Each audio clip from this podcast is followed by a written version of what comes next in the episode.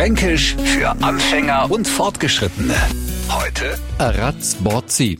Wir sprechen quasi von einer Art Ratten-FKK. Um das jetzt ein zu erklären, gehen wir nun an die Bengerts, also an die Pegnitz. Da finden wir schon mal den ein oder anderen Ratzen und naturgemäß hat der nix O ist also naggert und wälzen da das Jano und zwar im Lebere im Schlamm. Warum ist jetzt so ein glattes Naturschauspiel so wichtig für uns Franken? Naja, erinnern Sie sich nur dro, wie gern Sie als Kind in die Bordbahn geguckt worden sind? Ja, genau. Bei der Gelegenheit hat sie das eine oder andere Kind Ohrhagen wenn sie es wieder mal mit ein wenig am Geschrei und Gestrampel gegen das Bord gewehrt hat. Ratzt der Boot sie naggert im Lebere, dich aber hauen wir in die Wanne. Für Neufranken übersetzen wir das gern. Eine Ratte badet sich nackt im Schlamm, doch du mein Kind wirst in der Wanne sauber. Also wir Franken haben schon schöne Vergleiche, gell?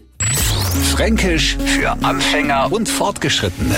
Täglich neu auf Radio F und alle Folgen als Podcast auf radiof.de.